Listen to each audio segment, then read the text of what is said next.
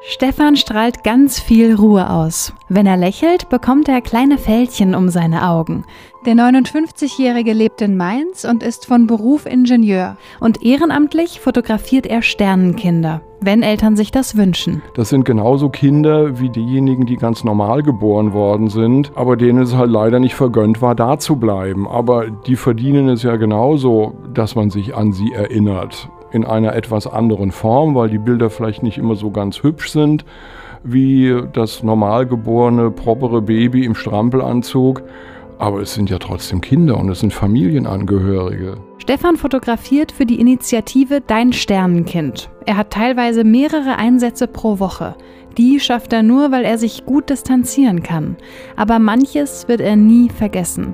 Zum Beispiel diesen Vater, der von seinem Mädchen Abschied nehmen musste. Er hat sich mit dem Baby auf den Arm auf den Boden gesetzt und dann kamen erstmal die Geschwister und haben Kleine angefasst und haben den Papa gefragt, ob sie schläft. Das war so eine schöne Atmosphäre, wie sich da wirklich die ganze Familie verabschiedet hat.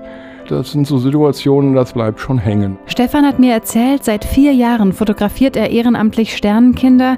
Ich frage ihn, wie schafft er es, bei diesen auch belastenden Einsätzen so gefasst zu bleiben? Das ist vielleicht so eine ähnliche Situation wie ein Notarzt. Der braucht ja auch diese Distanz, um das eben nicht zu nah an sich ranzulassen.